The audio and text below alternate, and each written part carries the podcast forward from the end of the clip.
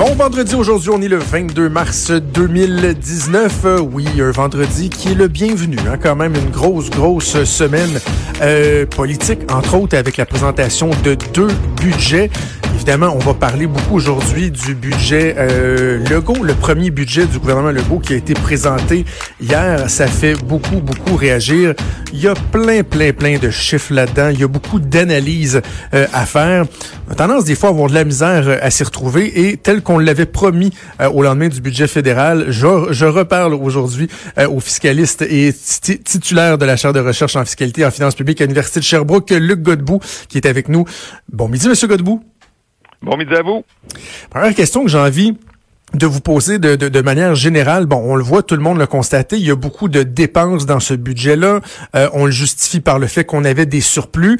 Est-ce que, à votre avis, le gouvernement a quand même réussi à atteindre un certain équilibre entre la dépense, mais aussi entre, si on veut, la retenue, d'éviter de, de, de, tout flouber ce qu'on avait réussi à mettre de côté?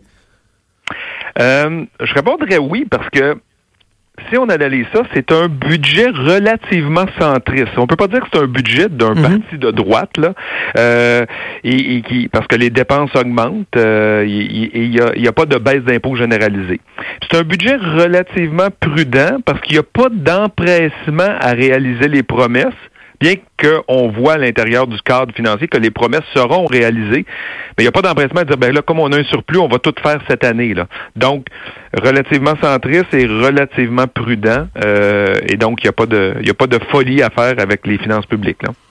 Comment est-ce qu'on compare le budget du Québec présenté hier à celui d'Ottawa en matière de ratio dette-PIB? On en a, on en a parlé, vous et moi, euh, un peu plus tôt cette semaine, que bon, euh, le gouvernement fédéral continue à s'endetter, mais en même temps, le ratio dette-PIB euh, même s'améliore.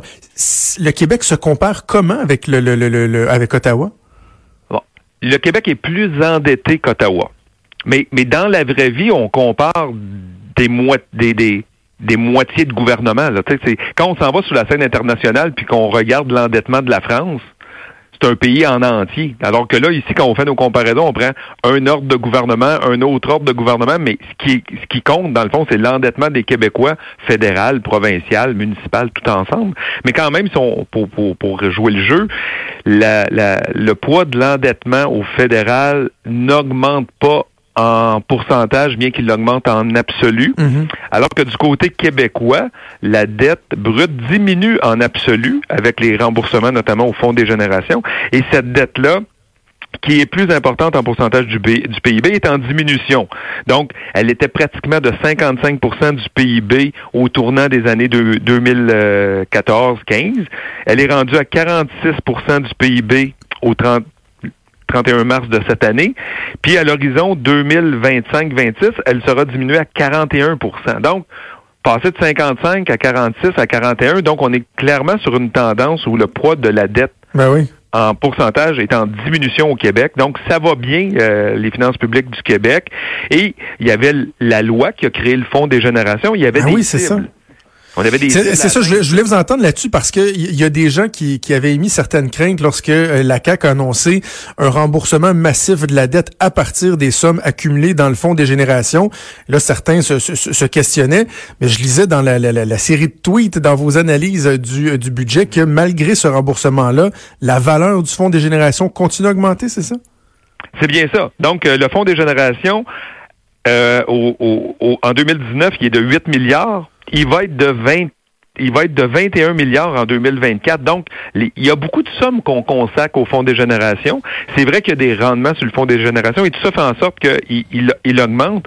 Mais ce qu'il faut, faut revenir à la base. Quand le fonds a été créé, c'était pour réduire l'endettement du Québec. Puis la loi disait, voici des cibles à atteindre. Il faut atteindre la dette brute 45% du PIB en 2026. Et là, on s'aperçoit qu'on va l'atteindre, notre, euh, notre 45% mais au lieu de l'atteindre en 2026, on va l'atteindre en 2021.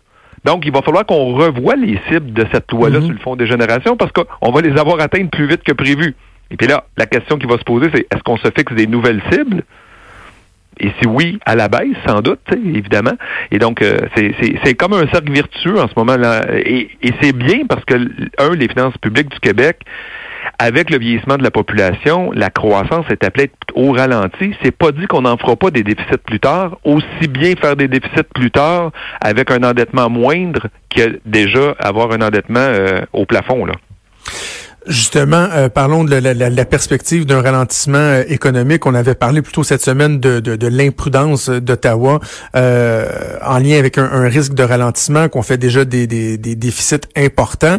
Bon, le gouvernement du Québec est en surplus, mais dans les prévisions qu'on fait au cours des prochaines années, est-ce qu'il y a cette perspective-là d'un ralentissement où on, on est à risque? Ben, dans la prévision, je veux dire. Là. Il mentionne pas effectivement de, le risque de récession, là, donc ça c'est pas mentionné, mais on voit quand même dans, dans la croissance économique, si on enlève l'inflation, la, la, croissance économique qui est réelle, que les économistes nomment. Là.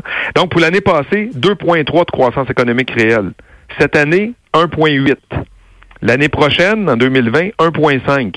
2021, 2022, 2023, 1,3. Donc, vous voyez que ça ralentit. C'est pas juste à cause d'une éventuelle récession, c'est d'abord intrinsèque à l'économie québécoise. Le, il part plus de gens à la retraite qui arrivent de nouveau, de nouvelles personnes sur le marché du travail. C'est ça qui rend plus difficile la croissance économique. Mais ça, c'est inscrit dans les données démographiques depuis 1970. On s'est mis à en parler au début des années 2000.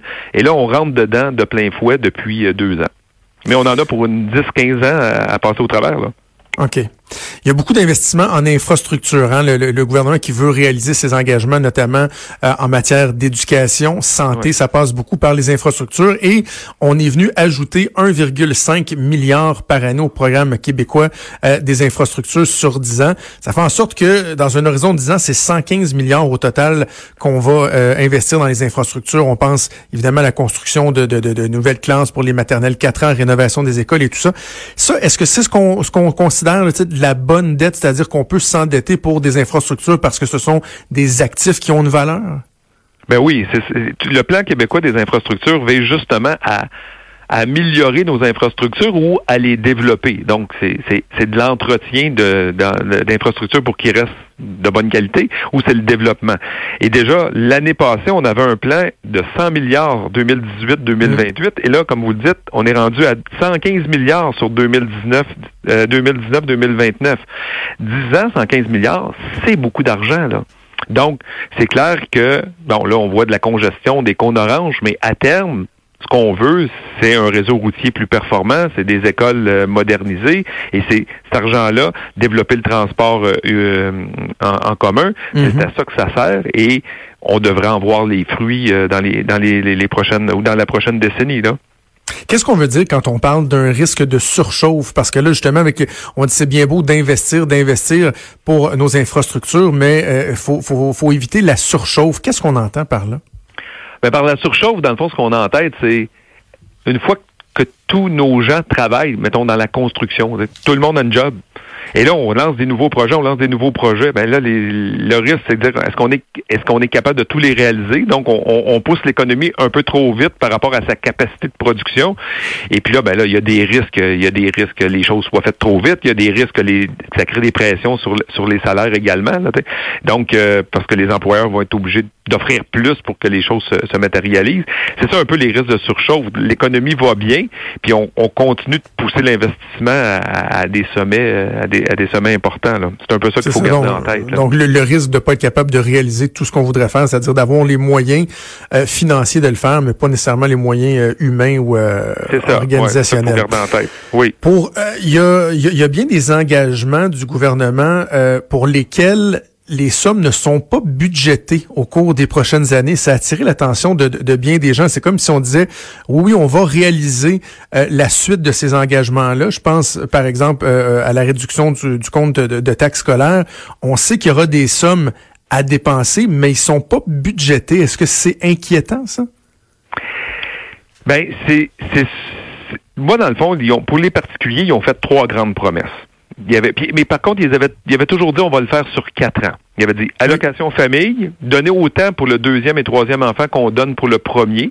Donc, il avait dit abolir la contribution institutionnelle pour les frais de garde, puis il avait dit euh, prendre le taux le plus bas des taxes scolaires, le taux le plus bas régional, puis l'appliquer à toutes les autres régions. Ça, les trois, il avait dit on va faire ça sur quatre ans. Donc, c'est normal que tout ne soit pas fait cette année. Par contre, effectivement, lorsqu'on décortique le budget, on s'aperçoit pour les allocations famille, bien qu'il y en ait eu un geste qui a été fait, on peut dire que l'année 2019 est fait par la mise à jour économique de décembre dernier, mais on voit pas le plan de match, puis effectivement, on voit pas les sommes engagées, comment, où ils vont les prendre. Mais il reste, il reste du temps, mais ça veut dire qu'il va y avoir un défi pour financer le reste des mesures. Moi, j'ai pas de doute qu'ils vont réaliser ces trois promesses-là. Là. Il y a, je pense pas qu'il y a d'enjeu, mais euh, pour l'allocation famille, effectivement, on voit pas le plan de match. C'est ce que j'aurais préféré. Peut-être qu'eux, de leur point de vue politique, ils ont dit, mais si on annonce le plan de match tout de suite, ça va devenir un carcan pour nous.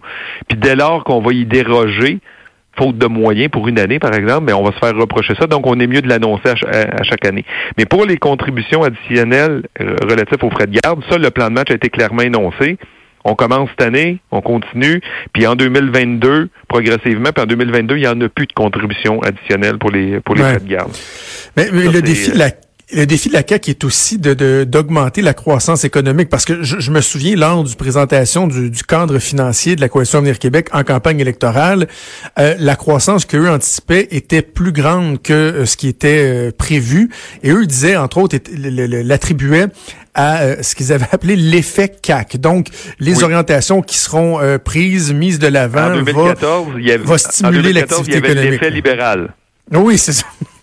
C'est ça. mais, Donc, mais moi, moi, je suis obligé de le regarder et dire, bon, les, les, les, les, les, gens qui font de la politique partisane n'aimeront pas le propos que je vais dire, mais c'est un peu prétentieux de dire qu'il y a un effet aussi un peu. Grand que ça se, ça se matérialise dans la croissance économique. Les libéraux ont été chanceux. Moi, quand ils avaient fait la, campagne électorale en 2014, ils avaient dit on va créer 200 000 emplois. Moi, j'avais retourné dans mon ordinateur, puis on, on m'intéressais déjà au vieillissement de la population. Puis il n'y a pas 200 000 emplois qui vont se créer si on regarde les tendances actuelles. Et ils l'ont eu. Donc, c'est pour ça que je dis l'économie va super bien. Mais, mais est-ce que c'est un effet libéral ou c'est juste l'effet du contexte économique? Du côté de la CAC, effectivement, ils ont dit on va donner un point, un demi-point de plus à la croissance économique. Donc, techniquement, en 2022-23, au lieu d'avoir 1,3 de croissance économique, il devrait y avoir 1,8 grâce à l'effet CAC. Ça, le ministre des Finances l'a pas mis là, dans son budget actuellement. Il met le, 1,3 du consensus des économistes. Il met pas, grâce à nous, on aura 1,8. On pourra voir à terme, effectivement, avec les, sommes qui consacrent à Investissement Québec et d'autres sommes, est-ce que la croissance pourrait être plus grande? C'est un, ministre des Finances peut mettre des conditions gagnantes pour qu'il y ait plus de croissance économique mais le gouvernement peut difficilement par la suite se l'approprier comme tel parce que s'il arrive une récession, puis on tombe à, à 0 de croissance économique, ça sera ni de la faute de la CAC, ni grâce à la CAC. Là. Donc, euh, il faut bien penser que l'économie est plus large en termes d'effets que les gestes politiques. On peut mettre des bonnes conditions, qu'on appelait des conditions gagnantes, mais on peut pas empêcher une récession d'arriver, puis on peut pas créer de la, richesse simplement en faisant un budget. C'est ça, mais en même temps, on comprend que la CAQ se dit pas je vais croiser les doigts, espérer que grâce à mes beaux yeux, la croissance économique va augmenter. Eux font le pari que, par exemple, en modifiant la mission d'investissement Québec et tout, qu'on va euh, susciter davantage d'activité économique, mais on comprend qu'il n'y a pas il y a pas de, de garantie. Deux, deux, deux derniers éléments que je voulais aborder euh, avec vous. Euh, on parle de la réserve de stabilisation, on met beaucoup d'argent là-dedans. dans les faits, c'est pour pallier aux imprévus, ça, ou c'est un coussin qu'on se donne pour aller chercher une marge de manœuvre si finalement les, les, les, les recettes, les revenus sont pas au rendez-vous? Comment on le voit, la réserve de stabilisation? la réserve de stabilisation, c'est une, une, bonne question. Donc, euh, on met, c'est comme si on dit, quand on fait des surplus, ces surplus-là, plus tard, vont nous aider à éponger des déficits. Donc, c'est vrai que c'est là pour quand il y aura un ralentissement économique. Donc, c'est pas là pour dire, ben, on a de l'argent là-dedans, on fait des baisses d'impôts avec. C'est pas, pas ça la logique. C'est, cette réserve-là de stabilisation, elle découle de la loi sur l'équilibre budgétaire qui oblige le gouvernement à équilibrer son budget à chaque année. Mais lorsqu'il arrive un, ralentissement, lorsqu'il arrive un déficit, on dit, ben, comme on a eu des surplus passés, ben, ces surplus passés-là effacent le déficit qu'on va faire cette année. Ce qu'il faut bien comprendre, par contre, avec la réserve de stabilisation, ce n'est, c'est un peu fictif elle n'existe pas, cet argent-là. La caisse de dépôt n'a pas 9,7 milliards et placé. C'est juste on dit, ah, l'année passée, on a fait un surplus. Dans la réalité, il a remboursé la dette. Mais là, on se donne le droit d'en faire un déficit plus tard, considérant qu'on a eu des surplus passés pour respecter l'esprit de la loi sur l'équilibre budgétaire. Mais cet argent-là est à nulle part. Là. Il est déjà, en termes de remboursement, il a déjà été, eu un effet sur la dette. OK. Donc, c'est une écriture comptable. Je comprends. dernière question sur le, portefeuille euh, des gens, les gens qui nous écoutent, qui se disent ouais, mais en anglais on dit what's in it for me? Est-ce que la CAC qui voulait tellement donner euh, plus d'oxygène, euh, en prendre moins en fait dans les poches des contribuables, est-ce que ça c'est un objectif qui est atteint ou c'est quand même timide là? Il y a certaines réductions, mais est-ce que vraiment le contribuable moyen, j'ai ça dire ça, mais le contribuable moyen, est-ce qu'il est qu'il va y avoir une différence lui dans, dans, dans son portefeuille? Ben, ça dépend qui est le contribuable moyen. Le contribuable moyen euh, célibataire, euh, il, il, y a peut-être moins de réduction que le, contribuable moyen qui est un, un, ménage, deux jeunes enfants qui vont en garderie. Là. Donc, les, les gestes, des, des mais c'est les promesses qui ont été faites, c'est bonifier les allocations famille, enlever la contribution additionnelle pour les frais de garde, puis réduire les taxes scolaires. Le, le célibataire, la seule option, lui, qui lui reste là-dedans, il n'y a pas de frais de garde, il n'y a pas d'allocation famille, il reste juste les taxes scolaires.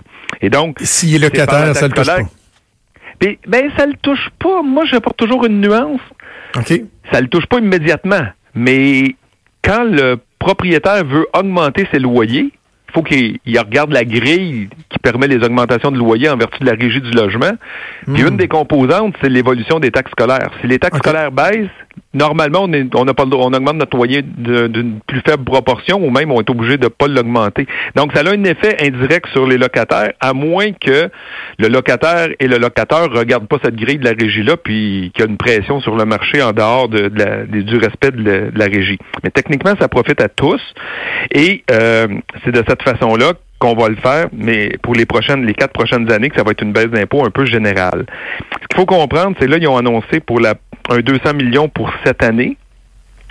Mais là, on ne sait pas encore, ce que j'ai constaté dans le budget en décortiquant les chiffres, on ne sait pas quelles seront les baisses par région. Ça, ça va être dévoilé plus ben, ça va être dévoilé d'ici juillet parce que le compte de taxes scolaires sort en juillet. Mais là, on ne sait pas, vous, vous êtes dans une région X, moi je suis dans une autre région. Quelle sera la baisse de taxes scolaires pour moi? Ça va être dévoilé plus tard, probablement par un autre ministre que le ministre des Finances. Mais pour le moment, ça, pour le moment, on sait l'objectif dans quatre ans, ça sera quoi le taux? On ne sait pas les réductions par région actuellement pour le prochain euh, pour le prochain compte de taxes. Ça va être à suivre. Merci beaucoup, c'était fort éclairant. Merci, Luc Godbout. À la prochaine, au revoir. Merci beaucoup. C'était Luc Godbout, fiscaliste et titulaire de la chaire de recherche en fiscalité et en finances publiques à l'Université de Sherbrooke.